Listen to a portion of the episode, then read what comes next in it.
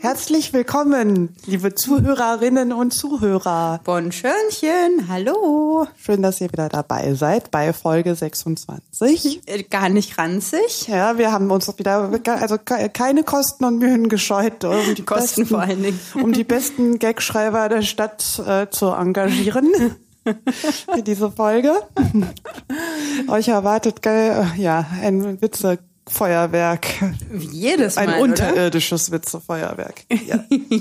Ja, Tabea ist richtig amused von meinen Wortwitzen hier.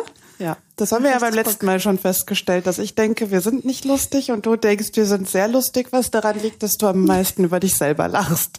Ja, das ist immer ein positiver Effekt über die Menschen, wenn sie über sich selber lachen können. Wie heißt denn unser Podcast? Hallo, ihr hört den Hasenhausen-Podcast Ja, euer Lieblings-WPG-Podcast. mit Tabea. Mhm. Mhm. Sie Und? ist bereit. Lea, die noch nicht genauso alt ist wie die Podcast-Folge. Nächster Halt Hasenhausen. Dein WG-Podcast. Mit Tabea und Lea. Das Ja. liegt aber daran, ich habe gerade überlegt, wie man das grammatikalisch korrekt sagt. Der Podcast hat mich bald schon aufgeholt, wenn es um Zahlen geht. Ja, genau. Nicht ganz um Jahre, aber Podcast-Episoden Hm. und die Anzahl derer. Ja. Wow, kurz überlegt. Eieieiei. Es Ja. geht schon gut los. Wie immer bei uns Mhm. will die Tabea erstmal sagen, was das Thema heute ist. Sie hat sich nämlich ausgesucht. Oh ja, ich habe es mir ausgesucht. Also das Thema habt ihr ja wahrscheinlich schon gelesen, wenn ihr diesen Podcast hört. Wie frei ist die Liebe wirklich? Eigentlich wollte ich unbedingt über bedingungslose Liebe sprechen und dann ist mir aufgefallen, dass wenn man das als Thema nimmt, ich wahrscheinlich nur zwei Sachen dazu zu sagen habe. Und dann dachte ich, wenn man sagt, wie frei ist die Liebe wirklich, dann ist das einem, dann ist auch das, der, diese Folge ein bisschen freier in der Ausgestaltung. Genau, das ist das Thema. Aber darf ich kurz was anderes? Oder nee, du wolltest dazu was sagen. Ja, ich habe einige Fragen zu dem Titel dieser Episode, Mhm. aber Wieso, weshalb, warum? naja, ich würde gern wissen, wie du das eine von dem anderen differenzierst. Das Also sage ich dir, nachdem wir den, unser, unsere Fakten. Wow. ja, wie, wie, wir sitzen uns gegenüber und machen ganz komische Gesten, was äh, den ZuhörerInnen überhaupt nichts bringt, dafür, dass ich das jetzt erwähne, aber wir sehen ein bisschen albern aus. Ja. Authentisch auf jeden Fall hoch 10 hier schon wieder. Also ich würde nämlich noch was aus dem Büro erzählen, was Oh mit ja. diesem Podcast zu tun hat. Dann Ah. könnten wir noch bei uns Fakten an den Kopf werfen Wie wir es immer tun. und eventuell noch einen Ausdruck der Woche. Außer du hast stattdessen einen Ra Ra Rant, Rant der Woche oder einen GZSZ-Moment der Woche, dann würde ich diesen Slot abtreten an dich. Nö, ich habe ja in der letzten Folge schon von meinem spektakulären Fahrradunfall erzählt. Mhm. Rant der Woche habe ich ja sehr selten. Des Monats, des Jahres. Vielleicht habe ich einen Jahresrant. Den werde ich dann mal in einer äh, Jubiläumsfolge raushauen. Ja, ich will dich einmal eskalieren hören. Gut. Heute auf der Arbeit ist nämlich Folgendes passiert. Mit dem Satz ist Tabea schon die Tür reingekommen und das anderthalb Stunden später Mhm. erfahre ich jetzt endlich, wie es weitergeht. Also mir wurde erzählt, dass als ich mich äh, da bei meinem neuen Job beworben habe, dass ich natürlich gegoogelt wurde. Ja, wie das So. gute Chefs halt tun. Genau. Und ähm, ich habe ja einen Blog. Also wenn man mich googelt und meinen richtigen Namen weiß, dann kommt man über das Impressum von meinem Blog natürlich auf meinen Blog. Und ich hatte mal vor langer, langer Zeit, als dieser Podcast hier losging, einen Mini-Blogbeitrag dazu geschrieben. Das habe ich aber nur gemacht, damit quasi der Crawler von Google checkt, okay, es gibt eine neue Webseite im Internet und wir bei Google gerankt werden. Und dann habe ich nämlich, als ich mich beworben habe, diesen Beitrag extra gelöscht, damit keiner von meinen zukünftigen Kollegen weiß, dass ich einen Podcast habe, der ja unter einem, einer Fake-Identität Und unter Passiert. der Gürtellinie auch noch passiert. Genau, was ich aber vergessen hatte, ich habe vorsichtshalber an zwei Stellen äh, in, im Blog diesen Podcast erwähnt und ich hatte nur eine Stelle gelöscht. Oh. Ja, Oh. genau. Und heute sind wir drauf gekommen. Hier mein Blog, dies, das, tralala. Und wir haben dich ja gegoogelt. Und sag mal, du hast ja diesen Podcast. Wie hieß der nochmal? Habe ich gesagt, Das geht euch überhaupt nichts an. Das ist, als würdet ihr mein Tagebuch lesen, wenn ihr diesen Podcast hört. Wir haben nicht umsonst Fake-Identitäten. Also nicht in so aufgeregt, aber halt in. Ich hab, bin freundlich, habe ich das Thema versucht zu wechseln. Ach du grüne Ja, pass auf. Und dann ähm, war ich, wir gehen ja so zwei, dreimal am Tag zu, gemeinsam äh, zur Kaffeemaschine. Das, oh Gott, ich dachte, jetzt kommt irgendwas, was mit Sanitäranlagen zu tun hat. Zweimal, zwei, dreimal am Tag gehen wir zusammen, nee, ordentlich. Das ist, das ist das Rauchen. Also weil bei uns keiner raucht, ist halt, wo andere sich die Pause nehmen, fünf Minuten rauchen zu gehen, fragt halt immer einer, geht sich wer einen Kaffee holen und dann, weil das auch eine Etage tiefer ist, die Kaffeemaschine, geht man dann zusammen, damit man einfach mal fünf Minuten quatschen und keiner raucht bei dir im Büro. Nee. Und ist echt uncool geworden, oder? Nee, ich fand das total gut. Ja, ja, genau, aber das Rauchen ist uncool geworden. Ach so, ich dachte, die Arbeitswelt wäre uncool geworden im Vergleich zu Mad Men. Dein Umfeld ist richtig uncool geworden, seit du einen Vollzeitjob hast. Seit du in einem Start-up bist. ja, erzähl weiter. Ja, naja, und jedenfalls habe ich dann, also ich stand mit dem Rücken zu einem anderen Kollegen, der hatte sich schon einen Kaffee geholt. Ich habe da noch äh, rumgemixt und die Sojamilch gesucht und so und rede und rede und krieg keine Antwort. Und da dachte ich, wieso hört der Typ mir eigentlich nicht so? Und dann drehe ich mich um, der strahlt mich ein über beide Ohren, hält mir sein Handy, seinen Spotify-Account auf seinem Handy hin. Guck mal, ich habe euch gefunden. Ach, und Scheiße. als alleroberstes war natürlich die Folge äh, Sexunfälle made in Hasenhausen. Und da ist ja, selbst wenn er nicht reinhört, in der Vorschau so eine Mini-Beschreibung und da stand halt irgendwas von Verhütungsunfälle und Sex, während man seine Tage hat. Und ich stand da nur so und habe gesagt, also ähm, ja, äh, ich kann dazu nur sagen, das wäre jetzt so, als hättest du mein Tagebuch gefunden und würdest das jetzt lesen. Ach, und dann hat der Kollege gesagt, er hört es sich nicht an, aber also wenn ich, ich, ich glaube, wenn ich das bei einem anderen Kollegen rausgefunden hätte, wäre wär ich, glaube ich, auch so respektvoll, nicht alles zu hören, aber ich würde mir die Folgen durchlesen, die Beschreibung und vielleicht in eine nicht ganz so verfängliche Folge reinhören. Ach du Scheiße. Genau. Das, das ging jetzt aber Schlag auf Schlag. Das hat sich ja kein bisschen angebahnt bei dir, so dass irgendjemand mal komische Fragen gestellt hat, sondern direkt. Ja. Wow, scheiße. Und wie fühlst du dich jetzt? Naja, also. Als hätte, ja. als hätte man mal dein Tagebuch gefunden. Genau, mhm. jetzt kann ich einfach nur drauf. Ich habe überlegt, ob ich jetzt quasi akribisch unsere Statistiken verfolge, aber ich meine, wenn jetzt ein Mensch mehr den Podcast hört, fällt mir das ja nicht auf. Mhm. Bei den Hunderten von Menschen, die sich unseren Podcast ja, anhören. Genau, und jetzt habe ich den Teil auf der Webseite gelöscht, in der Hoffnung, dass der eine Kollege es jetzt nicht, zumindest dann nicht den anderen Kollegen sagt. Und die werden aber ja auch irgendwann vielleicht mal drauf kommen. Wer mhm. weiß und habe dann einen Freund von uns gefragt, weil selbst wenn du Seiten löschst, werden die ja auch die gelöschten Seiten aus der Vergangenheit noch bei Google indiziert. Und der hat mir jetzt heute ganz schnell eine Anleitung geschrieben, wie ich quasi das für immer aus dem Internet lösche. Net lösche. Das mhm. muss ich jetzt gleich noch machen. Eieiei. Ich meine, der eine Kollege wird sich wahrscheinlich, ich hoffe so ein bisschen, dass er sich das nicht merkt, wie wir heißen, aber sicher bin ich nicht. Aber alle kennen den Namen des Podcasts? Nee, nee, es war nur der eine, mit dem ich Kaffee holen war. Und ich vertraue jetzt einfach drauf, dass der dann zumindest, ich meine, der hat die Tit Titel gesehen. Da steht irgendwas von Sex und von, ich weiß nicht was noch. Ich hoffe einfach, dass er, dass dem klar ist, dass das so pikant ist, dass man es nicht weiter erzählt. Ja, das oh, wird bei mir dazu führen, dass ich es auf jeden Fall mir anhöre. Schwierig. Also ich glaube, ich wäre, ich hätte einfach, ich wäre erst sehr lange krank gewesen und hätte dann gekündigt, wenn meine alten Chefs einen Podcast von mir gefunden hätten. Ja. Ähm, und auch jetzt meine jetzigen Kollegen in den verschiedenen Jobs, mm, nee, auf gar keinen Fall. Oh Gott, ich würde lieber tot umfallen. Ja, und weißt du, was mir la, dann noch la. aufgefallen ist? Ja. Da, also das sind ja alles so richtige Schlaufüchse da auf der Arbeit. Also das war der eine Kollege, der in Harvard studiert, wo ich bei der Bewerbung schon gedacht habe, so, oh Gott, ich bin viel zu dumm, ich kann gar nicht mit dir reden. so, und der, aber dann haben wir ja noch einen, den ich für den zweitklügsten Menschen halte, den ich je getroffen habe. Ähm, und bei unserer Weihnachtsfeier hatten wir keine Musik und dann habe ich gesagt, hier, ich habe 10.000 öffentliche Playlists, such dir doch davon eine aus. Und dann haben wir halt meine Musik gehört auf der Firmenweihnachtsfeier. Und dann habe ich aus dem Augenwinkel gesehen, dass er meinen Account abonniert hat. Und wenn man meinen Account abonniert, kann man sehen, was ich höre. Und Ach so, oh, genau. das hast du nicht ausgestellt. Nee, ich habe noch gedacht, das musst du machen, aber ich war halt betrunken und dann habe ich es vergessen. Mhm. Und es ist mir eben eingefallen, dass also dass der eine Kollege, wenn der das schon rausgefunden hat und vielleicht einfach nur fallen lässt, ja hier die Tabea hat einen Podcast, dann wird der andere sagen, ah, ich habe die doch bei Spotify abonniert, weil ich, ich sehe doch immer, was die hört. Gucken wir mal.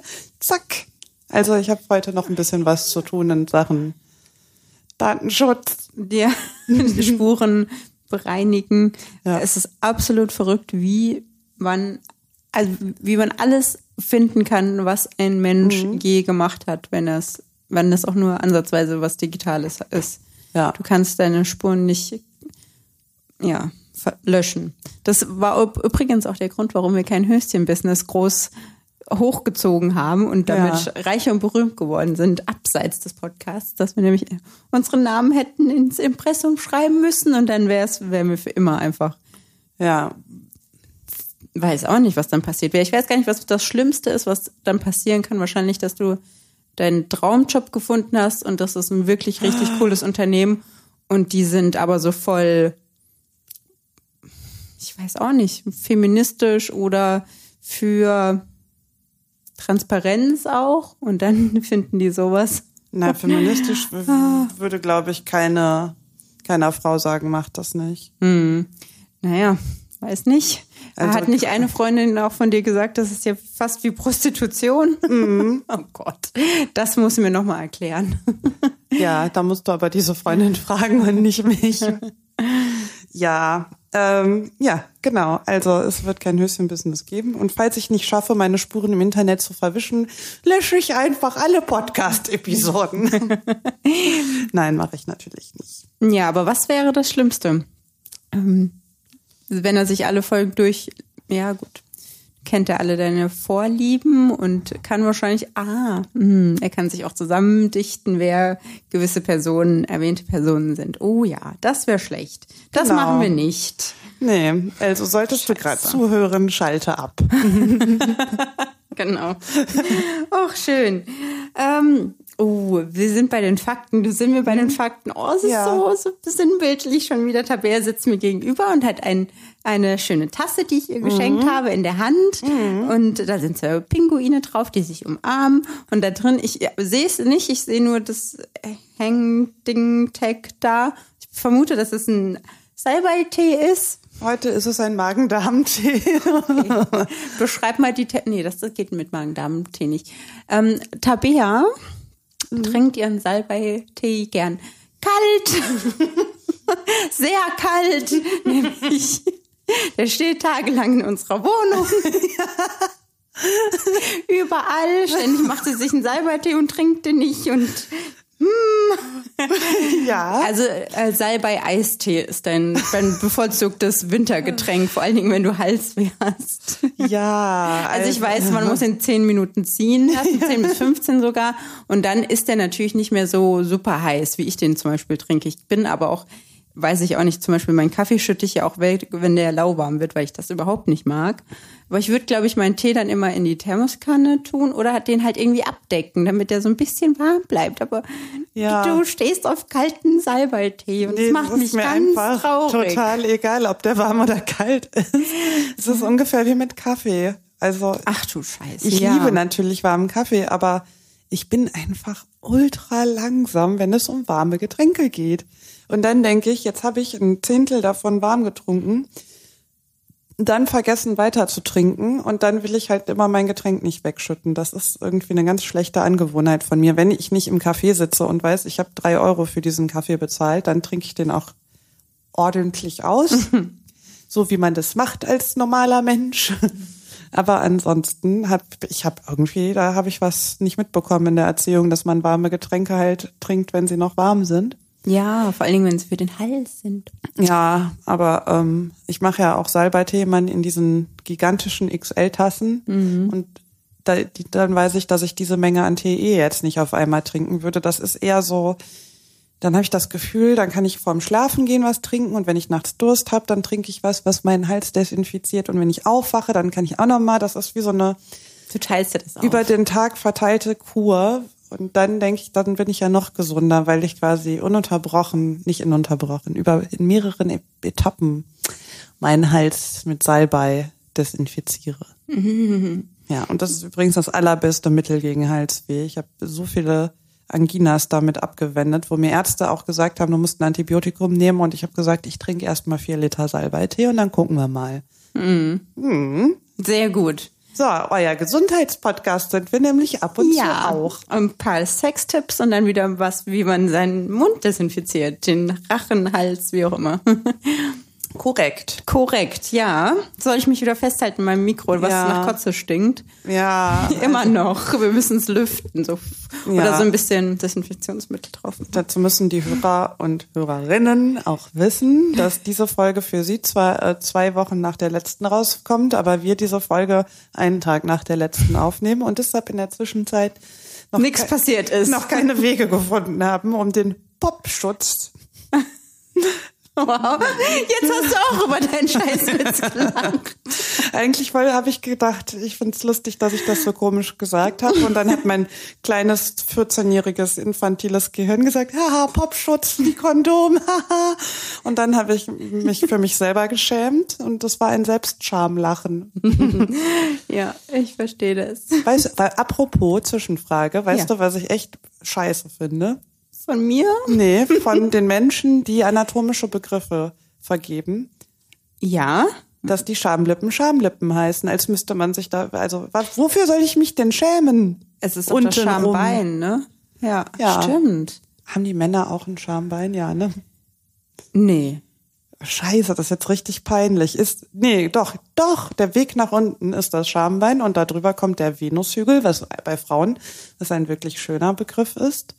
Und dann, also, ich weiß auch Männer nicht. haben ein Schambein? Ja, vielleicht sollten wir das recherchieren, weil bisher haben wir immer, und das stimmt nicht. Ich wollte gerade sagen, wir haben uns immer noch während der Folge korrigiert, wenn wir Quatsch erzählt haben, außer wir haben über Fußball geredet. Ja, ich lenke ganz bin- schnell ab. Bin Oder völlig irritiert davon, dass Männer ein Schambein haben. du könntest doch mal googeln. Du, Ja, hast ein, ein, oder bei, bei Ecosia nachgucken, dem Suchanbieter, der sogar noch Bäume pflanzt, wenn man was sucht. Äh, Und ich kann da, weil mich über anatomische Begriffe aufregen. Also wenn, wenn der Mann oder die Frau sich bei der Frau von oben nach unten arbeitet, dann kommt also erst was richtig Schönes, nämlich der Venushügel. Und dann kommen die Schamlippen. So, also ab da muss man sich dann schämen für seinen Intimbereich. Ähm, oder auch vielleicht, das komme komm ich gar nicht aus der feministischen Schiene, sondern vielleicht einfach nur, man sagt ja auch nicht bei Männern, das ist der Schamschlägel, der da unten hängt. Ich weiß, Scham, ach, ich weiß auch nicht. Eieiei. Ich, ähm, Du bist bei Schambein, ne? ich bin bei Schambein. Und was sagt das Internet? Ist einer der wesentlichen Knochen des menschlichen Beckens. Gemeinsam mit dem Hüftbein und dem Darmbein. Oh mein Gott, was ist ein Darmbein? Formt das Schambein bei jedem Menschen die Hüftpfanne. Ja. Also okay, es sind alles, also alles sind Scheißbegriffe, ja? Hüftpfanne. Also Hüftpfanne, Schambein, Darmbein, das ist alles ganz seltsam. Aber Männer haben auch ein Schambein, okay. Crazy Ja, ja. shit. Crazy shit. Okay. Schambehaarung, Schambein, Schamlippen. Da muss man sich alles für schämen, ja. Ja. Behaarung.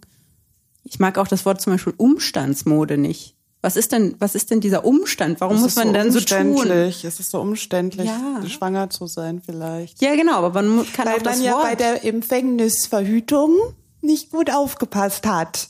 Und jetzt hat man einen Umstand, einen speziellen, den man nicht spezifischer benennen möchte. Ja, Das ist genau. ein, ein Umstand. Also du hast dich von deiner Scham nicht abhalten lassen. Dann hast du noch nicht mal darauf geachtet, nicht zu empfangen. Und dann, okay, wir reden totalen Quatsch. Nein, ich Das find's hat- richtig gut. Das ist also einen äh, wissenschaftlichen ähm, Anspruch äh, von null Prozent. Da Ja. wäre es immer so hart. Ähm, okay. Hattest du schon einen Fakt er- erzählt? Nein. Ich bin kurz ausgerastet. Ich wollte mich ja gerade an meinem stinkenden Mikro festhalten, damit mir nichts passiert und ich Ja, hier nicht ist hier ein vom Tisch falle. todeslangweiliger Fakt, weil wir wirklich, jetzt geht mir die Fakten aus so langsam. Eieieiei. Ja, also ähm, wir haben ja schon erwähnt, dass der Podcast noch nicht so viele Folgen hat, wie du alt bist. Aber du besitzt in unserem Kühlschrank, im Ja. obersten Fach, Ja. wird etwas gelagert. Ja. Und davon besitzt du mehr, als du alt bist. Ich habe mir die Mühe gemacht zu zählen. Du hast mehr Nagellacke, als du alt bist. Ich glaube, es sind 32 oder 34 Nagellacke. Nagellacke. Nagellackfläschchen. ja, Ja, und So. Tabea guckt mich an und jetzt rechtfertige dich mal. genau. Weil ich be- benutze Nagellack einmal im Jahr. Ich schmeiße mehr Nagellack weg, als dass ich ihn benutze, habe ich das Gefühl. Weshalb ich jetzt inzwischen auch keinen mehr kaufe, weil ich irgendwie dann denke, das lässt sich bestimmt so richtig scheiße recyceln, was ich da mal wegwerfe. Ja, und dann im Sommer denke ich, oh, rot für die Fußnägel. Und wenn ich auf eine Party gehe, dann denke ich manchmal auch so ein Grau für die Fingernägel oder so. Aber alleine, dass ich, jetzt rede ich von mir, vergiss es. Ich gebe ab an dich, du darfst dich jetzt rechtfertigen oder gerne erklären, warum du mehr Nagellacke hast, als du alt bist. Es liegt nicht daran, dass du vier Jahre alt bist. Nein, das sind sehr viele. Wie viele hast du gezählt? Ich glaube, zuletzt waren es 34, vielleicht sind es aber auch 32. Ja, ja, und das sind ja nicht alle. Ich, das mache ich jetzt seit neuestem erst, seit ich hier wohne erst, dass ich meinen Nagellack in den Kühlschrank aufbewahre. Ich weiß nicht, ob das vielleicht auch ein Urban Myth ist, dass man das machen soll. Aber ich habe noch sehr viele andere. In, also in, in, im Bad kannst du noch einige Farben finden. Ah. In meinem Zimmer kannst du noch einiges finden. Oh. Und wie du weißt, habe ich eine ähm, Anschaffung getätigt vor einigen Wochen. Ein Ja, hab ich Shell-Lack ganz- Starter Paket Set ähm, für die Jungs da draußen, Männer und Jungs und was ihr auch immer seid. Ähm, das ist super haltbarer, giftiger Nagellack für die Finger. Der sich Nagellack für die Finger, und riecht, als würde man sich Sekundenkleber auf die Fingernägel Genau, machen. farbigen Sekundenkleber. Und wenn er auf deine Nagelhaut trifft, bleibt er dafür immer und du kriegst ihn nie wieder weg. Ja. Das passiert. Gleichzeitig hält es aber für immer. Mhm. Also bis, bis der Nagel halt wieder rausgewachsen ist. Und das ist super. Und da habe ich auch nochmal fünf Farben. Und ich hasse aber Nagellack. Ich bin sehr ambivalent, was das Thema angeht. Gutes Thema hast du ja aufgemacht. Mhm. Ja. nice topic. Ähm, ich hasse Nagellack, weil ich finde es ich find's wirklich, wirklich, wirklich widerlich. Ist fast so schlimm wie nicht duschen und stinken, wenn man abgekaute Fingernägel hat, wo die Farbe abblättert. Das finde ich wirklich maximal unattraktiv und ungepflegt. Mag ich überhaupt nicht. Und ich habe aber auch ein Talent, du weißt, dass mir sehr viel kaputt geht und dass mir sehr viel runterfällt, dass ich mir oft wehe tue und dass ich insgesamt eine sehr schusslige Person bin. So. Und Häkchen. Häkchen. Unter alles. Und ich jedes Mal, ich trage den Nagellack abends auf und denk mir schon, oh, Lea, das ist nicht gut, was du hier machst, das ist nicht gut. Und es kommt, genauso wie ich mir das jedes Mal vorstelle, am nächsten Vormittag ist der abgeblättert und ich habe eine Stunde meines Lebens damit verbracht, mir die Fingernägel zu lackieren. Fucking hate it. Ja, das sowas macht mich richtig wütend. Man verbringt so viel Zeit damit und man kann nichts anderes machen. Man muss da sitzen wie eine gelähmte Person und warten, bis die Scheiße getrocknet ist. Und ich meine, wir saßen das letzte Mal zusammen und haben Shellac-Nägel gemacht hier und wir Ja. haben sehr lange dafür Das war gebraucht. mein erstes und mein letztes Mal, weil ich richtig scheiße darin bin. Na, ich bin auch nicht super, aber zumindest habe ich dann das wohlige Gefühl in mir, was mich sehr beruhigt, dass ich jetzt die nächsten zehn Tage nichts mehr machen muss an meinen Nägeln. Pff, Ja, Ja. was soll ich dir dazu sagen? Ich bin, ich kann mich auch einfach nicht entscheiden, ob ich eine schwarze Person bin, die schwarze Nägel trägt, oder So ob wie ich gerade? so wie gerade, oder ob ich eine eine pink pinke Person bin mit einem Das ist farbigen. mir auch aufgefallen, als ich Nagellacke gezählt habe, Mhm. dass du, dass ich noch nicht mal, also dann hast du so vier rote und vier pinke und die sehen für mich quasi so nah vom Farbton aus, als wären sie so nah beieinander, dass ich mich gefragt habe, warum man Geld für acht Farben ausgibt, die quasi dieselbe Farbe sind. Nee, ich lasse mich ja sehr von Empfehlungen leiten. Und wenn Leute mir dann eine Marke empfehlen oder, weiß ich nicht, irgendwas Spezielles, Unterlackmäßiges, dann kaufe ich mir das natürlich. Ja, okay. Kleines Kaufopfer bin ich. Verstehe. Ja, oder wie unser Zalando-Paketbote oder ein anderer Paketbote eurer Wahl immer sagt.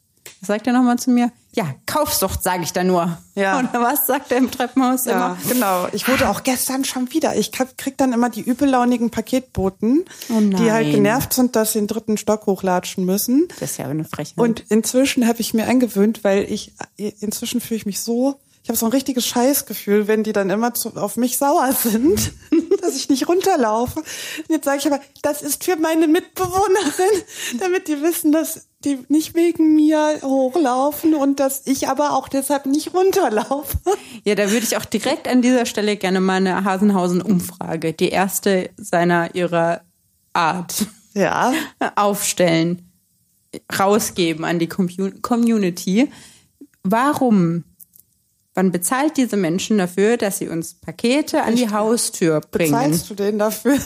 Ja, klar. Nein. Na klar, also ich bezahle ja das Unternehmen, was die bezahlt. Also, ne, das ist ja alles wirtschaftlich ein, ein System. So. Oh, ich schick dir eine Doku dazu und dann wirst du dich ganz furchtbar schlecht fühlen. Ja, es gibt bestimmt Subunternehmer, die furchtbar schlecht mit ihren Angestellten Ja. angeben, so wie in jeder fucking Branche dieser Welt. Aber Ja. warum muss ich denn, also ich gehe meinem Lieferando Menschen, der mir Essen bringt, nicht entgegen und ich gehe auch nicht dem Menschen entgegen, der mir ähm, Pakete hochbringt, weil ich denke, das ist doch einfach der Job von diesem Menschen. Mhm. Ich bin nett zu dem, ich gebe manchen Trinkgeld, ich rede mit dem, ich wünsche denen einen schönen Tag. Das sind mehr, als meine Kunden manchmal mit mir machen. Mhm. Finde das völlig in Ordnung. Und wenn man aber total übergewichtig ist und nicht es schafft, diesen Job körperlich auszuführen. Das so, trifft nicht auf die beiden Paketboten zu, die bei mir schlechte Laune haben. dann sollte man diesen Job nicht machen, weil dann kann ich verstehen, dass man nicht in den zweiten, dritten Stock gehen möchte. Und wenn man jeden Tag Pakete bekommt, verstehe ich auch, dass man diesem besonders netten Paketboten dann eine Aufmerksamkeit gibt. Aber warum? Warum? Das ist doch Teil der Jobbeschreibung, den Leuten die Pakete an die Tür zu bringen. So. Bitte. Ich schicke dir die Doku. Prove me wrong. Oh, ich schicke dir die, die Deko, habe ich gerade gesagt. Per Post. Schick mir mal die Deko. Mit einem Paket, was dann so zurückgebracht wird. Ja. Ja, also ähm, ich kann mich nicht mehr richtig dran erinnern, aber äh, das, da stecken ja gerne mal Sub, Sub Unternehmen drunter. Genau, die, die dann mit die Mitarbeiter unter Mindestlohn bezahlen und die müssen in einer bestimmten Zeit so, also die haben quasi eine bestimmte Vorgabe, wie viel Pakete sie in einer Stunde ausliefern müssen. Und wenn du dann halt Pech hast, dass du nur Treppenhäuser hast, wo du bis nach oben laufen musst, dann schaffst du deine Quote nicht. Mm, Das ist Also- wie bei Pflegekräften oder Und das so. ist letztlich ja dieses, du kriegst super viel Druck gemacht und irgendwo lässt du ihn dann raus, wenn deine Vorgaben quasi nicht erfüllbar sind. Und Mhm. das kriegen dann Leute ab, die im dritten, vierten, fünften Stock wohnen Mhm.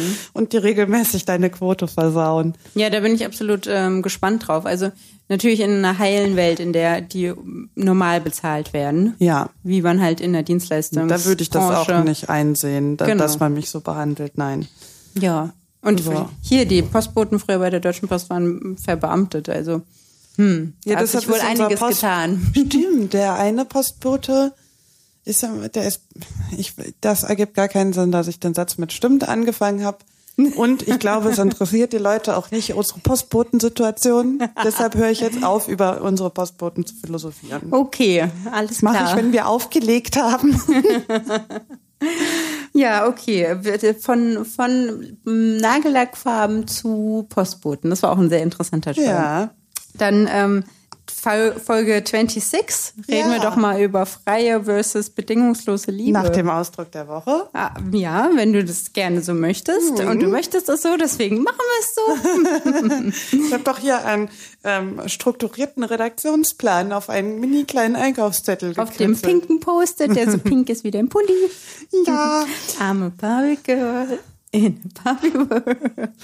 Ja, okay. Ciao. Wir haben auch Kakao. gestern ja schon in der letzten, also gestern in der letzten Folge ja auch schon so richtig schön gesungen. Was haben wir da gesungen?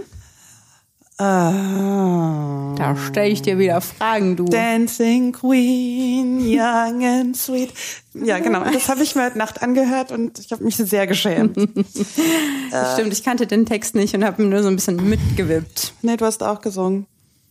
Ja, Dancing Aber- Queen und irgendein Wort, was ich noch kannte vom Genau. Refrain. Aber ich habe mich für mich geschämt, nicht für dich, als ich reingehört habe. Ja. Genau. Und jetzt kommt der Ausdruck der Woche. Schnell ablenken. Ähm, To talk the talk and to walk the walk. To walk the walk, okay. Kennst du den Begriff? Ähm, den Ausdruck? Ja, ja, doch, kenne ich. Wenn Leute quasi, also eigentlich ist die Anwendung, he, um, he talks the talk, but he doesn't walk the walk. Ja. Und das beschreibt so gut das, was, wir haben ja mal über, äh, drüber geredet, was man so für Pakete oder auch Schäden aus vorangegangenen Beziehungen mitnimmt. Und das hat mich bisher in jeder Beziehung so rasend wütend gemacht, dass Leute sagen, dass sie was machen. Und dann muss man noch zehnmal nachfragen, weil wenn man nicht fragt, dann wird nichts gemacht. Und wenn man zehnmal nachfragt und dann die Sachen einfach drei Monate später passieren, als sie angekündigt wurden, dann kommt das Argument, ja, aber ich habe es ja gemacht. Ja. Es klingt und sieht aus in deinem Gesicht, als würdest du auf eine spezifische Situation anspielen. Nee, überhaupt nicht. Ach so. Also ich weiß noch, wie ich mich mit 17 mit meinem ersten Freund 400 Mal darüber gestritten habe und dass das in jeder Beziehung das Problem war. Und am Ende habe ich einfach alle Erledigungen selber gemacht und habe überhaupt nichts mehr gefragt. Und die andere Person dachte, wie, ach cool, wir haben keinen Streit und ich bin irgendwann innerlich explodiert darüber. Und ich habe immer so einen schönen, ich habe immer gedacht, ich hätte gerne einen schönen Ausdruck dafür. Und Jetzt hast du einen. Ja, weil man kann ja auch sagen, nicht reden, sondern machen, weil das, also dann soll man auch nicht, dann soll man einfach nicht sagen, dass man was macht. Oder so, wir irgendwelche Vorschläge machen. Wir könnten ja mal, wir müssen unbedingt da und da mal hinfahren zusammen. Das muss ich dir unbedingt mal zeigen. Ja, dann entweder du organisierst das oder du sagst es halt nicht. Das So. mache ich aber auch, ja. Ja, das, ähm, ich meine, jeder sagt sowas mal, aber es gibt halt Leute, bei denen ist das äh, chronisch oder klinisch. Ich weiß gerade nicht, was der pass pass passende Adjektiv ist. Ähm, ja, und jetzt kann ich sagen, ähm, he talks the talk, but he doesn't walk the walk. Okay, Taten sprechen lauter als Worte vielleicht Genau. auch. Und das kommt jetzt auf meine Zukunftswunschliste. Okay. Das macht es nicht einfacher, aber ähm, das wünsche ich mir jetzt vom Universum. Tabea, ich habe ähm, eine Frage Ja, zu unserem Thema. ja. So, du hast, wir haben erst darüber gesprochen, über bedingungslose Liebe, ob wir das wohl mal zum Thema machen sollen. So, und dann hattest du mir heute über den Messenger deiner Wahl geschrieben, wir, wir reden über freie Liebe. Oder kann Liebe wirklich frei sein? Ja. So, jetzt möchte ich gern bitte den Unterschied von dir hören. also ich, ich habe es mir durchgelesen und habe mir gedacht, klingt gut. Ich verstehe nicht, was der Unterschied ist. Ich auch nicht. Während ich so drüber nachdenke. Ja. Nee, stimmt nicht. Bei bedingungsloser Liebe denke ich eher daran, dass wenn ich, also da bin ich tatsächlich irgendwie bei Partnerschaften, wobei das gar nicht so sein muss. Du kannst auch Freunde bedingungslos lieben. Aber da bin ich bei, wenn man sich dann mal entschieden hat, jemanden an sich ranzulassen, ist, gibt es dann, kann man dann tatsächlich bedingungslos lieben? Geht das? Und vor allen Dingen, soll man das? Ist das gesund oder ungesund? Fragezeichen. Da geht's aber quasi nur in die, diese Richtung. Ich entscheide mich für bedingungslose Liebe oder ich versuche das. Und bei wie frei ist die Liebe wirklich, habe ich auch so ein bisschen gedacht, wir, uns ist, glaube ich, gar nicht klar, wie krass wir vorgeprägt sind, wen wir überhaupt gut finden können. Also was uns so, ähm, was wir, Ah. wie wir groß geworden sind, ähm, keine Ahnung, wenn wir erlebt haben, dass zum Beispiel, das bei uns war halt riesiges Chaos in der Family, weil wir hatten, jetzt nur so ein Beispiel, wir hatten immer so Auf und Abs. Mein Papa war Unternehmer. Das heißt, manchmal ging es uns finanziell super gut und manchmal wussten wir nicht, wie wir das Essen bezahlen sollen. Also meine Eltern, nicht ich. Und das hat bei mir ausgelöst, dass ich einen total krassen Kontrollwahn habe und Leute, bei denen ich das Gefühl habe, die sind chaotisch, die, wär, die kommen für mich überhaupt nicht in Frage. So, das heißt, ich gehe gar nicht durch die Weltgeschichte und bin quasi offen dafür, mich in was weiß ich, wen zu verlieben, sondern bestimmte Vorprägungen nimmt man schon mit aufgrund der Kindheit. Oder wenn du mitkriegst, dass deine Eltern sich immer streiten, dann kann das in zwei Richtungen ausschlagen. Du suchst, wirst selber, du suchst dir jemanden, mit dem es immer super harmonisch ist, oder du denkst, Liebe sieht so aus, dass man immer im Drama endet. Und dann lebt man das so ein bisschen nach. So, das, oder keine Ahnung, dann hast du vielleicht einen Freundeskreis, ich habe jetzt zum Beispiel eine Freundin, wenn ich also erzähle, dass ich einen neuen Freund habe, das, dann sagt die immer erstmal, was arbeitet er denn? Ach ja, dann verdient er ja gut. Oder dann verdient er ja nicht so gut.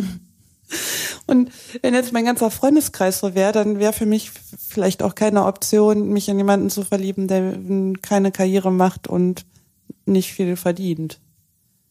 So, ah, ja, das ja, meine ja. ich mit freie Liebe, dass wir viel mehr unbewusst schon so krass filtern, wen wir überhaupt als möglich, möglicherweise interessant finden, dass wir gar nicht so frei durch die Weltgeschichte laufen. Hm, das Beuteschema ist auf jeden Fall nicht frei. Ja. Jetzt verstehe ich das, weil freie Liebe ist natürlich auch so minimal in eine Richtung belegt, wo ich sage, das ist sowas Spirituelles vielleicht für mich auch und sowas Sekten-Hippie-mäßiges, ja. minimal, ja. minimal, auch wenn das bestimmte Autonormalverbraucher auch äh, das ist so, so leben. esoterisch. Genau, ein bisschen Aber trotzdem, esoterisch. Ich liebe diesen Ausdruck. Ja. Und bedingungslose Liebe, da muss ich immer direkt an Eltern denken. Ja. Eltern zu ihren Kindern, bedingungslose Liebe. Und ja, das ist wahrscheinlich auch der einzige Kontext, in dem ich daran so wirklich, wirklich glaube, an bedingungslose Liebe komme, mhm. was da wolle.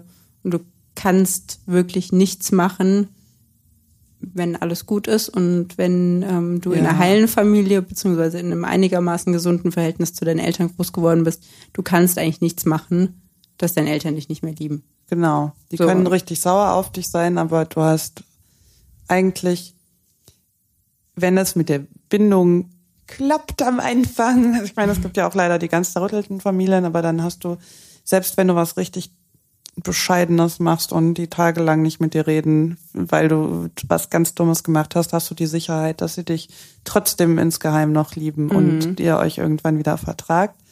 Mhm. Und ich mhm. denke auch immer, gerade Familie ist eigentlich, ja, Fluch und Segen zugleich. Ein Freund von mir sagt, das erste Trauma erfährst du durch deine Eltern. Ich glaube, das stimmt leider auch. Ja. Ähm, und gleichzeitig denke ich immer, also in keinem anderen Kontext lernt man so gut Leute, die einem richtig hart auf den Sack gehen, mhm. sein Leben lang ähm, trotzdem ein Leben lang eine Bindung zu denen zu haben, eine Beziehung zu denen zu haben. Also eigentlich kannst du das auch als super Übungsfeld sehen, eine lebenslange Beziehungsfähigkeit aufzubauen. Und wenn man das schafft, irgendwie mit seinen Eltern oder meinetwegen Geschwistern, die wir beide nicht haben, mhm ähm, quasi das so ein bisschen als Übungsfeld zu sehen und zu denken, ja, manchmal musst du einen Satz sagen und ich springe an die Decke und trotzdem weiß ich, ich kann immer zu dir kommen und wenn du was hast, dann bin ich auch immer da. Und das ist eigentlich ein super Übefeld für, nimm dir das vielleicht zum Vorbild, dass in schwierigen Situationen, wo du mit deinem Partner, dass du denkst, ja gut, wenn es aber jetzt jemand aus meiner Familie wäre, würde ich auch nicht einfach sagen, so, ich bin jetzt weg, du hast mich gerade total abgefuckt. Ja, total. Und in Familien meistens, oder zumindest habe ich den, das Gefühl, du hast keine Angst, dass du ersetzt wirst. Mhm. Also ich meine, natürlich gibt's ähm, Geschwister, es gibt Patchwork-Familien, es gibt alles Mögliche, aber du wirst als Kind oder auch von mir aus, wenn du das Elternteil bist, du wirst nie ersetzt. Es gibt nichts, was deinen deinen Platz füllen könnte. Mhm. Und auch wenn man mehrere Kinder hat und auch von, von mir aus eine erste Ehe und eine zweite Ehe, dann hat man trotzdem, du, nein, keiner nimmt dir deinen Platz weg und du hast, bist, wirst nie ersetzt, wie zum Beispiel, keine Ahnung, mit 14 dachte ich auch, den Typ, den ich damals hatte, den heirate ich irgendwann und dann wurde ja. der einfach ersetzt. Ja. Aber ja, das ist vielleicht das Bedingungslose daran, dass du nie ähm, die Angst haben musst, dass du nicht mehr das bist, es wird niemand deinen Platz einnehmen. Ja, genau. Ja. Und das ist ähm, super schön und mh, mm, ja, ja finde ich total schön. Habe ich gerade keine anderen Worte für. Ja, es ist sehr wertvoll. Sehr wertvoll. Ja, mhm. und ich glaube, so insgeheim suchten alle so ein bisschen nach dem Gefühl, was sie hatten als sie auf die Welt gekommen sind oder als sie im Mutterleib waren, ich weiß es nicht, nee, wo, wo du einfach machen konntest, was du wolltest und du wurdest betüttelt und die ganze Zeit geschmust und warm gehalten mhm. und ganz insgeheim suchen wir das, glaube ich und deshalb sucht man vielleicht doch irgendwie insgeheim nach diesem bedingungslosen. Auf jeden Fall. Aber ähm, genau und das war was, was ich so ganz lange zu meinem Ideal gemacht habe und versucht habe zu leben und trotzdem mir total doll den Kopf drüber zerbreche. Ähm, wo, also, das habe ich gestern zu dir gesagt.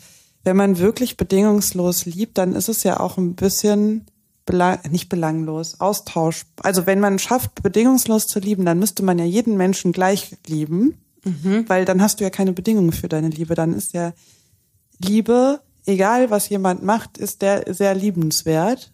Und dann ähm, ist es so ein bisschen beliebig. Mhm. Okay. Das war die erste Frage. Also ich glaube nicht, dass wir bedingungslos lieben. Ähm, aber natürlich kannst du auch sagen, okay, wenn ich mal jemanden an mich herangelassen habe und man kann das ja nicht steuern, du kannst ja nicht entscheiden, in wen du dich verliebst oder nicht. So. Ähm, und ich will das auch gar nicht so sehr analysieren, weil dann ist irgendwie das schöne Magische da dran weggeredet. Aber wenn, man kann natürlich sagen, wenn ich mich jetzt mal in einer Beziehung befinde, wo man in jemanden verliebt ist, kann man jetzt versuchen, quasi möglichst den anderen jetzt nicht mit Regeln zu erschlagen ähm, und möglichst bedingungslos zu lieben. Aber dann frage ich mich, was, das klingt immer so schön, mhm. aber wo ist denn dann die Grenze? Also, wo kann ich noch bedingungslos lieben, wenn mein Partner Gewalt gegen mich anwendet? Mhm, nein. Ja, sollte man nicht. Oder man, vielleicht ist der Unterschied, denk, jetzt kommt mir jetzt gerade, wenn ich nachdenke, dass du sagst, ich verstehe sogar, wo das herkommt, was, was deine Geschichte ist, was du erlebt hast und dass du in der aktuellen Situation, weil du keine anderen Verhaltensweisen gelernt hast, denkst, du musstest so reagieren und ich liebe dich trotzdem und trotzdem gehe ich. Mhm. Also ich beschütze mich, ohne dass ich, weißt du, ich, hab das, ich finde das irgendwie ganz schwierig. Ja, also viele haben ja auch dieses, hm, weiß ich nicht, du kennst bestimmt das Sprichwort, was du liebst, lass frei. Ja ja, und so weiter. Ähm, und dann wird das oft damit verbunden, dass der größte, das größte, was man einer anderen Person ähm, entgegenbringen kann, ist quasi zu sagen, okay, ich merke, du bist nicht zufrieden in dieser Beziehung, du bist nicht glücklich, aber ich liebe dich so sehr, dass ich dich auch nicht zwingen will, mit mir in dieser Beziehung zu mhm. bleiben. Mhm. Deswegen lasse ich dich frei. Ja. So. Weiß ich auch nicht hundertprozentig, ob ich da d'accord mit bin und worüber ich auch gerade nachgedacht habe, ist, wir wollten, beziehungsweise wir haben darüber geredet, auch eine Folge zu machen unter dem Titel Kann man Fremdgehen wirklich verzeihen? Mhm. Und schon allein, dass wir uns das fragen oder dass ich mich das frage und das auch eher mit Nein beantworten würde, mhm. ja. ähm, heißt ja schon, dass ich nicht bedingungslos lieben kann. Nee, also ich weiß es nicht. Vielleicht muss man die Unterscheidung machen, dass man dann nicht aufhört, jemanden zu lieben, aber trotzdem geht. Aber das ist auch irgendwie verrückt. Also wenn du gehst und obwohl du jemanden liebst, dann tust du dir ja auch ziemlich dollen Liebeskummer an. Mhm. ähm, und aber, also letztlich glaube ich auch, du kannst nicht lieben, ohne in gewissen Punkten Grenzen aufzuzeigen, weil du sonst dabei kaputt gehst. Mhm. Also ich glaube, dass die Mensch, die viele Menschen, die ich so mitkriege, viel mehr Regeln ähm, brauchen, um sich sicher zu fühlen, als ich gesund fände. Also wenn das jemand mit mir machen würde, würde mich das, glaube ich, wahnsinnig. Dann würde die Person halt viel zu wenig von mir noch übrig lassen oder sehen, wenn, wenn ich, also wenn ich mir jetzt andere Beziehungen angucke und mir vorstelle, dass all diese Regeln, die in diesen Beziehungen aufgestellt werden und die Verbote, äh, auf mich angewendet würden, dann würde ich denken, ja gut, dann liebst du halt eigentlich gar nicht mich, sondern das, was ich dann noch sein darf in diesem Konstrukt. Ähm, das heißt, das ist mir viel zu krass, aber ich komme ja auch aus einer Hippie-Familie. ich glaube, ich bin eher so das Gegenteil. Ähm, aber ich habe irgendwie für mich selber quasi so dieses Fazit gezogen. Ich, es gibt so zwei, drei Werte, die für mich so wichtig sind, dass wenn die überschritten werden, dann kann ich nicht mehr bedingungslos lieben, sondern dann, um mich selber zu schützen, würde ich dann gehen. Mhm. Und aber wenn der Partner dich oder die Partnerin dich genauso bedingungslos zurückliebt, dann wäre ja quasi die Situation geschaffen, dass es gar nicht so weit kommen würde, dass du dich schützen musst. Ja. Und das ist offensichtlich in den meisten Partnerschaften nicht so. Deswegen würde ich nochmal das eher verneinen, dass es das gibt. Ja, nee, es gibt das auch nicht, ähm, tatsächlich nicht. Ähm, außer vielleicht mit Eltern und Kindern und dann auch eher mit Müttern und ihren Kindern als mit Männern. So das, was ich jetzt aus der Bindungspsychologie gelernt habe. Ähm, aber ich frage mich, wie erstrebenswert ist das? Also ich glaube mhm. schon, ich glaube nur nicht im Extrem, dass man wirklich denkt, ähm, ich liebe, also ich versuche wirklich alles mitzumachen, sondern ich, das ist jetzt aber auch wirklich nur meine Fazit, ich ziehe Grenzen zum Beispiel da, wo körperliche und psychische Gewalt ins Spiel kommt. So, also wenn mich jemand beleidigt und äh, keine Ahnung, mir regelmäßig irgendwie sowas sagen würde, wie scheiße ich bin oder so, das wäre eine Grenze, körperliche Gewalt sowieso. Ähm, ja, und über Fremdgehen haben wir ja schon, müssen wir noch eine eigene Folge machen, mhm. weil da finde ich, es kommt drauf an. Mhm. ähm, aber das finde ich ist eine ganze Folge wert, weil Fremdgehen für mich, glaube ich, was anderes ist als für andere Menschen. Ja, also absolut. Okay. Und aber auch ein super interessanter Aspekt ist auch so ein bisschen das, wie sind wir sozialisiert, wie sind uns, wie ist auch unser Beuteschema. Mhm. Das war ja eins der ersten Themen aus Hasenhausen, Beuteschema. War ja. sehr schön, muss ja. ich mir mal wieder anhören. Ähm, ähm, ja, und wie frei wir tatsächlich in der Partnerwahl sind, wie frei wir in, wie wir zu uns selber stehen. Sind wir mhm. überhaupt frei genug von unserem Elternhaus, von, von irgendwelchen Anforderungen, von irgendwelchen ähm, sozialen ja, Negativfaktoren, die uns nicht, beziehungsweise die uns das verbieten, zu dem zu stehen, was wir machen, wer wir sind, wen wir wollen? Mhm. Hm. Ich glaube, wir sind alles andere als frei. Ja, also mir sind gerade spontan zwei Sachen eingefallen. Ja, shoot. Erstens, ich, da sind wir uns, glaube ich, relativ. Ich meine, wir hatten da schon mal drüber geredet. Korrigiere mich, wenn ich falsch liege. Aber zum Beispiel super schöne Männer, die so richtig wunderschön sind und dann vielleicht noch nett und klug. Mhm. Oh. Da wäre ich über, da wäre ich so überfordert mit. Dann würde ich sofort anfangen, Komplexe zu kriegen mhm. und könnte den nicht daten, weil ich die ganze Zeit denken würde, der ist, der ist viel zu schön und dann würde ich quasi die ganze Zeit anfangen, an mir rumzukritisieren, was an mir nicht so, wenn der jetzt eine 10 auf einer Skala von 1 bis 10 wäre. Mm, das heißt, dein Selbst Selbstwert macht dich auch unfrei in Sachen ja, Liebe. Mhm. Genau. So, und wir haben irgendwann mal ein Gespräch über schöne Männer geführt und mhm. ähm, das, ich kenne das von ganz vielen Frauen, dass die Männer, die zu schön sind, gar, gar nicht so, so gerne daten würden, weil es sie stressen würde. Und in der Zeit, als ich noch bei Tinder war, habe ich quasi auch die Leute, die eine 10 von einer 10 waren, weggeswiped. Was allerdings auch daran liegt, dass ich gedacht habe, du bist eh so ein oberflächliches Arschloch, der hier nur ist, um zehn verschiedene Frauen pro Woche flach zu legen. Also nein. So, da bin ich quasi auch total unfrei. Mhm. In vielerlei Hinsicht, aus Unsicherheit und aus Vorurteilen heraus. So, und der andere mhm. Punkt war, dass ich mich gefragt habe, gäbe es irgendeinen Typen, den du, also eine Sorte Mann, die du mit nach Hause bringen, die du auf keinen Fall mit nach Hause bringen dürftest, weil dann deine Familie sagen würde, ne. Ja. Nee, machen wir nicht mit. Da ist die Antwort ausnahmsweise mal ja. also ich glaube, es gibt mehr Fälle, wo meine Eltern, Großeltern aus, weiß ich nicht, komatös vom Balkon von der Terrasse fallen würden. Von der Terrasse kann man nicht fallen, vom Balkon runterfallen würden. Weil, Terrasse. weil, genau, weil ich da mit so einem Typ ähm, die Einfahrt hochkomme. Mhm. Ai, Hast du ein Beispiel? Oder ist das schon mal passiert? Dass alle nee. von der Terrasse gefallen sind?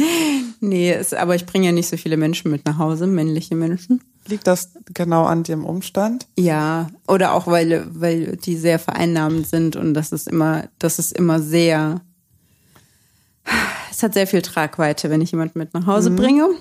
Also, ähm, Puh, wo fange ich an? Also Hautfarbe ist auf jeden Fall ein Thema. Ähm, also ähm, eigentlich kultureller Hintergrund. Ja, mhm. absolut. Das wäre ein Thema. Mhm. Ähm, Schade. Religion ist ein Riesenthema. Auch jemand, der sagt, ähm, ich finde die Kirche total scheiße. Also nicht nur jemand, der einen anderen Glauben hat, sondern auch jemand, der sagt, ich finde das total scheiße alles. Redest du gerade von deinen Großeltern oder auch von deinen Eltern? Sind die auch noch so katholisch Fragezeichen? Ja, doch. Äh, Auch schon vom kompletten Umfeld jetzt so. Ah, Okay, ähm, Herkunft, Religion ist auf jeden Fall ein Thema, wo man vielleicht auch nicht, ich habe es ja noch nie ausprobiert, aber vielleicht nicht direkt schreiend, heulend davonrennen würde. Aber, ähm, also meine Mama hat ja zum Beispiel, das habe ich dir bestimmt schon mal erzählt, einen ähm, Ex-Freund aus dem Senegal. Ja. Und als, er hat schon nicht mehr zu Hause gewohnt, war aber noch sehr jung, so 19.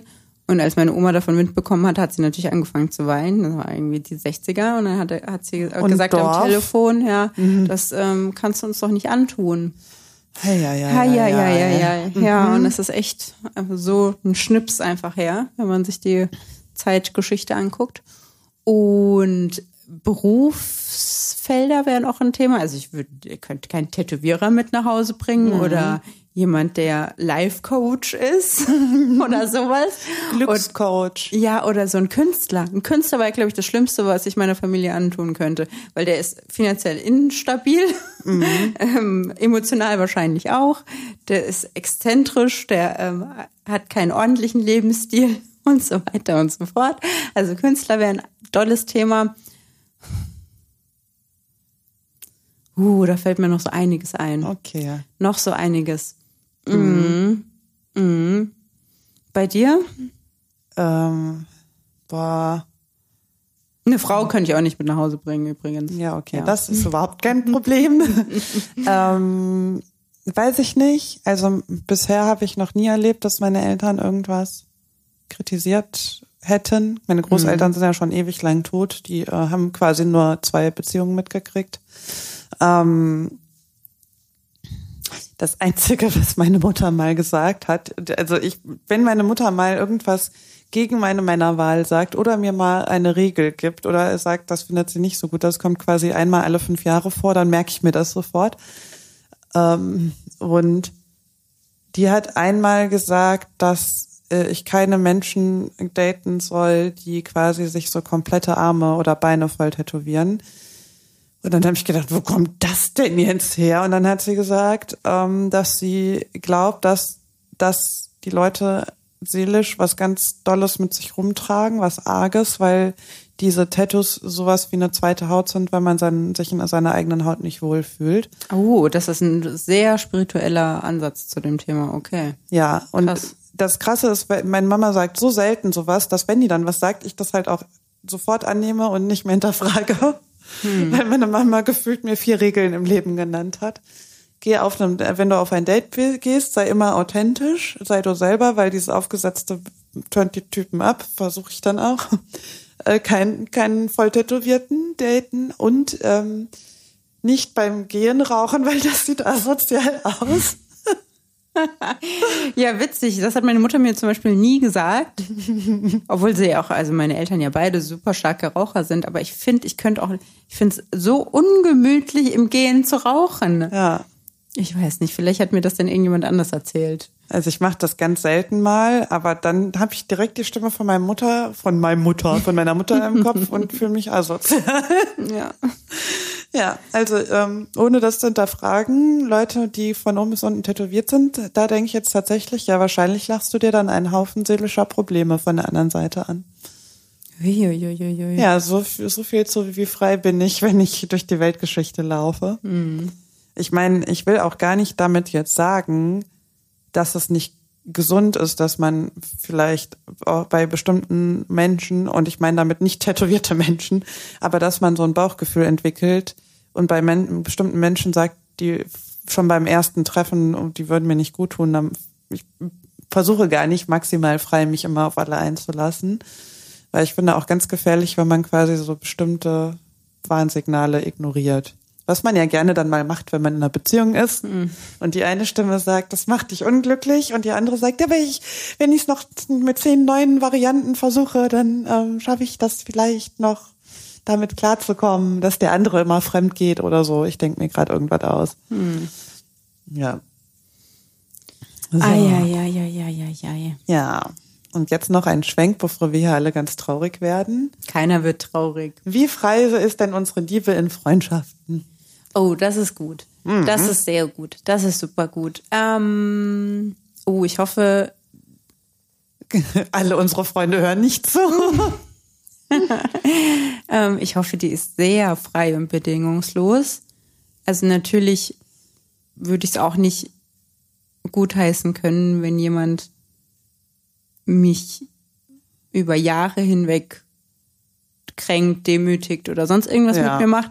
Aber ich meine, ich bin, ich kann mir irgendwie bei mir selber nicht vorstellen und ich weiß nicht, ob das jetzt zu arrogant oder zu ähm, naiv vielleicht auch klingt, aber ich kann mir nicht vorstellen, dass ich mit so jemandem überhaupt eine Beziehung eingehen würde, egal in mhm. welcher Weise, wo mich dann jemand manipuliert oder für seine Zwecke ausnutzt oder weiß ich nicht, mir meinen Freund vor der Nase wegklaut und so. Und ich meine, ich war schon in Situationen, wo es dann irgendwie um denselben Typen geht. Und wenn es eine echte Freundschaft war, konnte man drüber reden und eine Lösung finden. Mhm. Ja, aber so hintergehen und keine Ahnung, was Geld klauen oder irgendwie sowas in der Art. Ja, oder halt immer so nebenbei den anderen runtermachen. Es gibt doch so mhm. Freundschaftskonstellationen, wo man manchmal denkt, die eine Person ist einfach nur in der Gruppe, damit die anderen sich besser fühlen. Mhm. Weil, oder es gab doch früher immer einen Film, dass die quasi die schöne Frau hatte, mal eine hässliche Freundin, um mhm. ihr selbst Wie hieß der Film nochmal? Ich weiß, weiß genau, ich wovon du redest. Ja, keine mhm. Ahnung. Ähm, das wäre zum Beispiel auch sowas. Ich glaube, wenn man zweimal so zu mir wäre, dann wäre ich schon weg. Mhm. Hast du keine, bist du eine, war der Untertitel von, von diesem Film, den ich jetzt meine. Ich wenn du keine, aber wenn du keine unattraktive Freundin hast, die auf die du das beziehen so, kannst, dann ah. bist du die unattraktive Freundin und jetzt muss ich gerade glaube ich losweinen. Ja. Nein. Okay. Mm, okay, back to the question, liebe Tabea. Ja. Ähm, also das schönste Kompliment, was worüber ich mich immer so super dolle freue, ist, ähm, wenn mir jemand sagt, ich bin eine super unkomplizierte, verlässliche, gute Freundin mhm. die eher auch mal gerne das, das, das sich zurücknimmt, um anderen zu helfen. Mhm. Und ich glaube, wenn das jeder so minimal befolgt, sollte, sollte es doch gar nicht zu so Situationen kommen, wie wir sie vielleicht auch alle schon mal hatten. Mhm. Ähm, deswegen würde ich das fast einordnen als bedingungsloser, bedingungslosere Liebe als zwischen zwei Partnern in einer Beziehung. Mhm.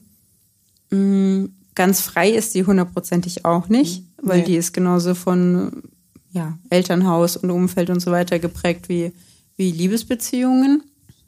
Aber Freundschaften, und das habe ich vor allen Dingen in Frauenfreundschaften gemerkt, sind an weniger Umstände gekoppelt, sondern sind einfach da vielleicht beziehungsweise sind auch da, wenn man sich lange nicht gesehen hat, lange nichts voneinander gehört hat. Und das ist auch so ein Teil der Bedingungslosigkeit vielleicht. Mhm. Ja, ähm, ich habe tatsächlich eher das Gegenteil, dass ich immer denke, in Beziehungen fällt mir das leichter, das auszuleben, weil ich mir aber dann ja auch einen, es geht dann um einen Menschen und ich suche mir dann den Menschen schon auch so ein bisschen aus danach, dass es möglich ist mit dem. Und ähm, Freundschaften, ja gut, das sind halt so viele. Da hat jeder irgendwie so seine eine Regel oder Bedingung, die Basis ist für diese Freundschaft. Mhm. Und äh, jetzt zum Beispiel, ich glaube, ein Thema, was in meinem Freundeskreis schwierig ist, da habe ich dich auch schon zehnmal mit vollgelabert, mhm. ist, dass zum Beispiel, wenn ich zu meinem Geburtstag einlade, dann schreibe ich fast jedes Jahr in die Einladung ähm, sowas wie das ist die Uhrzeit, das ist die Location und wenn ihr früher weg müsst, kein Problem. Wenn ihr später kommt, kein Problem. Wenn ihr nur kurz vorbeikommen kommen könnt, kein Problem. Wenn ihr an dem Tag spontan gar nicht könnt, kein Problem. Bitte kommt, also ich möchte, dass einfach alle da sind, weil sie aus ganzem Herzen da sind und Bock haben und ähm, ja, damit man halt irgendwie, dass alle einfach glücklich sind. Ich will, dass es allen maximal gut geht an dem Tag. Und das ist quasi meine Vorstellung von freier Liebe. Und ich glaube, ich würde mir sehr viel mehr in Freundschaften wünschen. Also wenn ich, ich habe manchmal so Tage, da denke ich, jetzt war ich verabredet und habe mich die ganze Zeit drauf gefreut und jetzt komme ich gerade nach Hause und denke, ich kann nicht mehr, ich will wenn ich könnte, würde ich gerne sagen, ich kann gerade einfach nicht mehr und ich habe mich auf dich gefreut, aber gerade will ich nur alleine sein und meine Ruhe haben.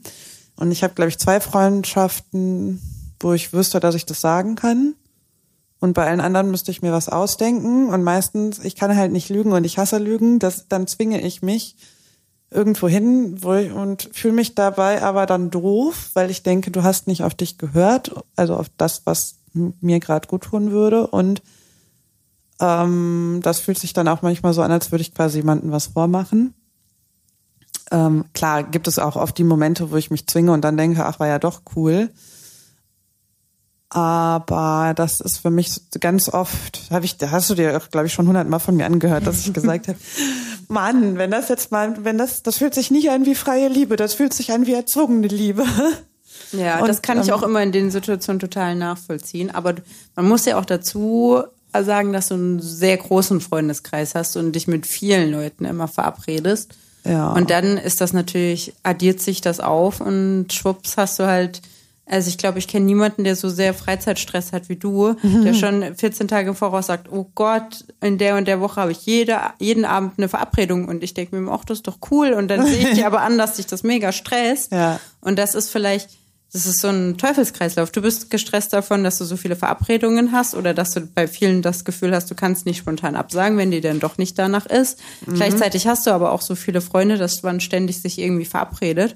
Und ich bin eigentlich auch eher der Typ, der sagt, man bereut immer die Dinge, die man nicht getan hat am Ende nur. Und das beziehe ich jetzt auf das meiste eher nicht, aber auf Weggehen und abends treffen oder sich mhm. ähm, verabreden für Kaffee trinken dann schon, weil ich auch oft das Gefühl habe, ich habe keinen Bock und wenn ich dann dort bin, denke ich mir, ja, ja, ja. warum wäre, also wie blöd von dir jetzt alleine zu Hause zu bleiben, nur weil dir die Füße nach der Arbeit wehgetan haben oder so. Mhm.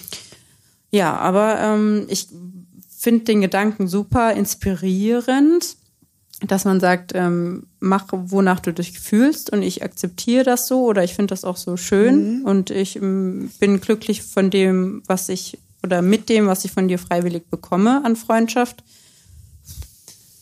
Ja, weil, ja. weißt du, was total spannend daran ist? Ich weiß nicht, wann ich damit angefangen habe, das so immer so zu kommunizieren, aber da, ich habe das Gefühl, dadurch kommen immer noch mehr Leute als sonst zu meinem Geburtstag oder dadurch ist mein Freundeskreis sogar noch größer geworden. Also man könnte ja, wenn man, man könnte ja die Angst haben, wenn man jetzt sowas sagt und quasi allen freistellt, immer spontan abzusagen, könnte man ja die Angst haben, dass man dann irgendwann nur noch alleine da sitzt. Aber ich glaube, das führt sogar dazu, dass Leute noch eher sagen, auch dann habe ich aber Bock, weil selbst wenn ich nach einer Stunde merke, ich will jetzt wieder nach Hause, dann ist die Tabea halt trotzdem nicht sauer. Mhm. Sondern wenn mir jemand absagt oder halt nach einer Stunde sagt, ich will nach Hause, sage ich total oft, ich bin so dankbar, dass du das so ehrlich sagst, weil dann habe ich das Gefühl, dass ich das auch ehrlich sagen darf. Und es passiert dann theoretisch oder praktisch auch, weiß ich nicht, einmal im Jahr oder zweimal im Jahr, dass ich wirklich denke, boah, ich will gar nicht mehr. Also jetzt bei einer Person kumuliert passiert das schon häufiger.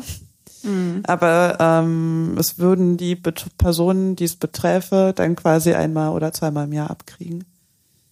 Und das ist was, ich habe bestimmt auch irgendwelche Bedingungen in Freundschaften. Ja, ich habe Unzu Unzuverlässigkeit, aber in anderer Hinsicht, wenn man mir irgendwas sagt, ich mache was für dich, wo ich denke, das hat halt für mich auch eine Bedeutung oder es ist wichtig für mich, wie ich guck mal über deine Bewerbung drüber und dann vergisst man das. Da bin ich dann auch nicht bedingungslos. Ich sage dann zwei, dreimal, ja klar, ich kann dich ja nicht zwingen oder ist schon okay, dass du es vergessen hast. Und ich merke aber, dass ich dann quasi mich von dieser Person innerlich distanziere. So, also ähm, habe ich jetzt gerade so getan, als könnte ich total frei, als könnte, als wäre ich jemand, der sehr freie Liebe vergibt in einem Freundschafts-, im Freundeskontext, ist aber auch nicht so. Hm. Also ja, kann ich auch sehr gut nachvollziehen, weil wir gerade auch am Wochenende ähm, hat mir eine Freundin von mir gesagt, dass ähm, wir haben irgendwie darüber gesprochen, dass wir immer so viele Film- und Büchertipps und Serientipps haben füreinander und immer sagen, das wäre was für dich, aber für dich nicht. Und so total mhm. genial, das schon so outsorten, was, welche Empfehlung für wen ähm, was wäre. Und dann haben wir darüber nachgedacht, für eine WhatsApp-Gruppe zu machen und dann nur Titel und weiß ich nicht, ein Schlagwort dazu zu schreiben. Und äh, dann sind wir so ein bisschen allgemein auf die Kommunikation gekommen und dann hat mir eine Freundin von mir gesagt, ja, dass sie schon auch eins, zweimal in den letzten Wochen ähm, das Gefühl hatte, äh, beziehungsweise ein schlechtes Gewissen hatte, weil ich zum Beispiel auch sehr hinterher bin, was so ähm, Updates angeht, gerade weil mein Freundeskreis oder meine Freundinnen nicht ähm, hier sind oder mhm. nicht vor Ort sind oder viele verteilt sind über Deutschland und ähm, ich dann ja so so sehr wie ich mein mobiles Endgerät manchmal hasse, aber dann doch das total geil finde, wenn man sich spontan eine Sprachnachricht ähm, mit irgendwelchen Updates schicken kann und dass man ja, dass man da auch schon mal ein schlechtes ähm, Gewissen hat, wenn man eine Zeit lang nicht mehr ähm, oder wenn man das Gefühl hat, scheiße, es ist so viel passiert bei mir in den letzten drei Wochen. Ich weiß gar nicht, auf welchem Stand meine Freundin mhm. noch ist. Und dann hat man ein schlechtes Gewissen und dann schreibt man nichts an dem Abend, dann schreibt man am nächsten Tag, am nächsten Tag auch wieder nichts und dann ja. verläuft sich das so im Sande und man hat irgendwie das Gefühl, man verliert die Connection zueinander und das ist natürlich noch schlechter, wenn man ähm, räumlich getrennt ist voneinander. Deswegen versuche ich das immer ähm, einigermaßen authentisch rüberzubringen oder so ähm, die, die Leute up, ähm, up to date zu halten irgendwie. Mhm. Ähm, aber es ist natürlich per se nicht gut, wenn man ein schlechtes Gewissen hat, wenn man sich nicht bei jemandem meldet. Also ja. wenn es dann wirklich an einem kratzt oder wenn man da mehr als in dieser Sekunde dran denkt, ne? Ja, also vor allen Dingen will ich eigentlich auch nicht, dass sich jemand bei mir meldet, weil er denkt, er muss sich melden. Mhm. Und nicht, weil er wirklich gerade Lust darauf hat. Ja. Das erinnert mich daran. Jetzt habe ich ein schlechtes Gewissen, wie meine Eltern mir früher mal gesagt haben, dass ich meine Oma anrufen muss. Das habe ich das, auch heute noch. Ja, und dann, die hatte aber auch dann noch einen Dialekt, den ich nicht verstanden habe. Und ich, als Kind war ich halt total damit überfordert, dass ich immer die Hälfte nicht verstanden habe, die sie gesagt hat. Ach du Scheiße. Ja, und dann, und die hat halt immer so viel geklagt. Also sie mhm. hat eigentlich nur gesagt, was alles schlecht ist und ähm, ich habe ja letztens von beiden Großeltern nochmal die, Bibli die Biografie gelesen, mhm. die sie selber geschrieben haben. Und die eine hat halt echt quasi erzählt, so vom Krieg und dass ihr Mann so früh gestorben ist und so, aber dabei quasi noch so die Lehren fürs Leben und dass man halt den Weg genießen muss, statt irgendwie zurückzugucken oder in die Zukunft, sondern du weißt halt nicht, wie lange du was hast. Also die hat so was, so was Positives, Weises da draus gezogen. Und die andere Oma hat halt immer nur erzählt, was ihr alles Schlimmes passiert ist und wie die Welt schlecht zu ihr war. Und das, wenn du halt so ein sechsjähriges Kind bist und dann von jemandem erzählt kriegst, wie scheiße das Leben ist, ich wusste halt immer nicht, was ich dazu sagen soll. Und das, ich meine, ich habe da voll das schlechte Gewissen und ich finde schon irgendwie, ist, ich hoffe, dass meine Enkel, sollte ich mal welche haben, gerne vorbeikommen und mich gerne anrufen, mhm. weil das, wie viel bringt dir das, wenn jemand dich anruft oder bei dir vorbeikommt, weil er denkt, er muss, aber dabei halt so ein beklemmendes Gefühl hat. Oh, ich, ja, das beklemmende Gefühl, das haben wahrscheinlich so viele, ja. weil es einfach wie eine Volkskrankheit ist, wie in unseren, in unseren Jahren, Generationen vielleicht so Burnout ist, ist bei alten Menschen einfach, dass man so pessimistisch wird mhm. und so viel klagt. Mhm. Und dann äh, treibt man die Leute weg von sich und die Familie. Ja. Und das, ähm, dann ist man noch mehr in der Einsamkeit. Das macht mich sehr traurig. Es gibt sehr viele einsame alte Menschen da draußen. Ja. Ja, siehst du, und da frage ich mich halt auch, ne? Also, wie sehr soll man jetzt sagen, man lebt Liebe wirklich nur dann, wenn man, wenn man dabei Freude empfindet und authentisch aus sich heraus und wo fängt aber auch Verantwortung an, gerade für die Großeltern, weil ohne die wären wir nicht da. Mhm. Also wo fängt dann Verantwortung an und vielleicht fühlt sich dann Liebe nicht immer nur nach Freude und easy an. Mhm. Also da kannst du ja. dich tot philosophieren, also auch alleine, wie man das Ganze definieren würde. Mhm. Ja, ja, das stimmt. Also ich habe momentan ist es ja bei meiner einen Freundin so, dass sie, ja, wie sagt man das? Sie hat äh, sich für einen anderen Lebensstil entschieden und ähm, ist irgendwie so ein bisschen von der Bildfläche aktiv verschwunden, weil sie mhm. sich eben für was anderes entschieden hat und ähm, weggezogen ist und einen sehr anderen Beruf und Kein Zusammenleben vor allen Dingen. Genau, eine ganz andere Art der des Lebens für sich entdeckt hat. Mhm. Und ähm, sie hat auf dem Weg, glaube ich, die meisten Freunde verloren, mhm. die man sich so vorstellen kann. Also von mir gehört also niemand dazu, aber wenn ich mir angucke, wie ihre Freundinnen aus der Schulzeit sie behandelt haben, ihr Vorwürfe gemacht haben und ähm, dafür, sie, dass sie sich entschieden hat, wegzugehen. Ja. Mhm. Oder halt einfach nur das, was dieser Lebensstil auf dem Bauernhof ähm, mit sich bringt, dass man kein Internet hat, dass man kein, also das Interesse automatisch an Weggehen und sich schminken und solchen ja. Zeug. Da geht es einfach darum, wie es den Tieren geht, wie man die, weiß ich nicht, wenn ein Sturm ist, was mit denen passiert und wie überhaupt, ähm, wie man die füttert und was so die täglichen Aufgaben ja. sind, was fucking harte körperliche Arbeit ist. Und ähm, die würde, wurde hart geschämt dafür. Echt? Und ähm, auch, also ich meine, ja, es ist so, es war für mich immer klar, dass es in die Richtung geht. Mhm. Aber man hat es ihr natürlich dann auch ähm, äußerlich angemerkt, dass sie jetzt Dreadlocks hat und ähm, mhm. komplett anders sich anzieht und ja, ich nicht meine, mehr Schminken und Ohrringe ja. und ähm, Bauchnabelpiercing, was man früher halt irgendwie gehabt hat. Das wird, fuckt dich ja auch total ab, wenn du auf dem Bauernhof bist. Ja, total. Ja.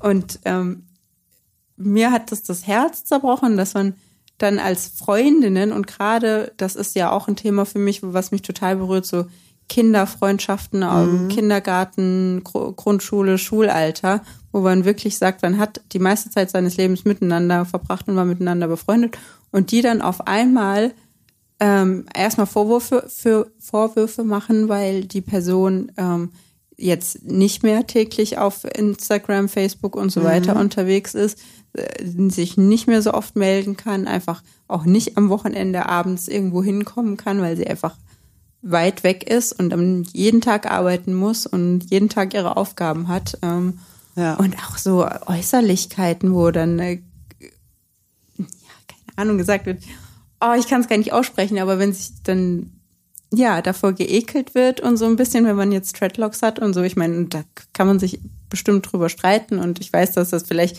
nicht das aller ähm, hygienischste ist auf der mhm. Welt, aber dass man dann auf einmal eine geliebte Person, dass man sich vor der ekelt oder irgendwie was anderes, oh, das ist, das ist richtig hart. Das mhm. ist richtig, richtig dolle hart. Und ich glaube, da hat sie auch so ein bisschen angefangen, daran zu zweifeln, ob Freundschaften wirklich so bedingungslos sind, wie sie das vielleicht vorher gedacht hat. Ja. Und dann bin ich super happy, dass ich halt das Gefühl habe, ich sehe sie noch genauso als meine Freundin wie vorher. Mhm. Und für mich hat sich nichts verändert. Und ja, weiß ich nicht. Dann ähm, hoffe ich das Gleiche, wenn ich mich für einen anderen Lebensstil entsche entscheiden würde, dass meine Freunde mich genauso supporten. Ja. Ja. Also Liebe ist nur dann vordergründig bedingungslos, wenn man die Leute nicht am, aus ihrer Komfortzone pusht, weil man sich ja. entscheidet, irgendwie was Verrücktes zu machen. Genau. Verrückt in Anführungszeichen. Ja, genau. Und dann denke ich mir so wieder so, hä, was hat das, diese Entscheidung mit euch zu tun? Wenn ich mich jetzt dafür entscheiden würde, mir den Kopf zu rasieren mhm. und Künstlerin zu werden, mhm. die schwarze Bilder malt den ganzen Tag. Dann würde ich mir höchstens Sorgen machen, dass es dir vielleicht emotional gerade nicht so gut geht. ja, das stimmt. Mhm. Rote Bilder. Oh ja, dann würde ich sagen, sie hat gerade ihre sexuelle Phase. dann würde ich doch, ähm, würde ich verstehen, dass zum Beispiel mein Partner in der Beziehung ähm, eventuell Schwierigkeiten hat mit diesem Lebenswandel, weil das mhm. sein Leben direkt auch betrifft. Mhm. Zumindest wenn man davon ausgeht, dass man erwachsen ist, zu, eventuell zusammenlebt mhm. etc. Aber doch nicht für die Freunde, wenn ich doch eigentlich meine Liebe und mein, mein ähm, Füreinander Dasein und ähm, hil sich helfen gegenseitig im Leben und zu supporten und Spaß miteinander zu haben, daran ändert sich doch dann nichts. Und dann verstehe ich immer nicht, was was dann Sinn und Zweck und Anlass von diesen ähm, krassen Abwendungen sind im Leben, was mhm. Freunde angeht. Aber ich glaube, du hast es ganz gut getroffen mit, wenn man Leute aus der Comfort Zone rausholt, aus der eigenen, von ja. dessen sich die meisten Leute ja gar nicht bewusst sind, dann wird's ungemütlich und unschön. Ja. Mhm. Mhm. Ja. Ich, Ai, ai, ai. Ich, ähm, oh Gott, ich hatte so viele Gedanken, während du geredet hast, dass ich sie jetzt alle vergessen habe. Aber du hast doch noch so viel Platz auf deinem pinken Post-it hier. Ja, aber ich habe dir so gebannt zugehört, dass ich äh, jetzt gar nichts mehr aufgeschrieben habe. Ja, aber ich meine, ich könnte mir nichts vorstellen, was du machen könntest, wo ich sage, nee, also das, das unterstütze ich jetzt nicht. Du bist jetzt nicht mehr meine Freundin. Wenn, doch, wenn ich deinen Freund ähm, ab, permanent anbaggern würde. Also das ist natürlich ein super schwieriges Thema. Ja, aber das würde ja auch irgendwie zeigen, dass mir deine Gefühle nicht mehr sonderlich wichtig sind. Genau. Und ich meine, ich meine jetzt nicht, ich, ich, ich Gott, ich will mir das gar nicht ausmalen. Ich meine nicht, dass dein Freund und ich auf einmal feststellen, dass wir die große Liebe füreinander sind, weil dann hätten wir das dann nicht getan.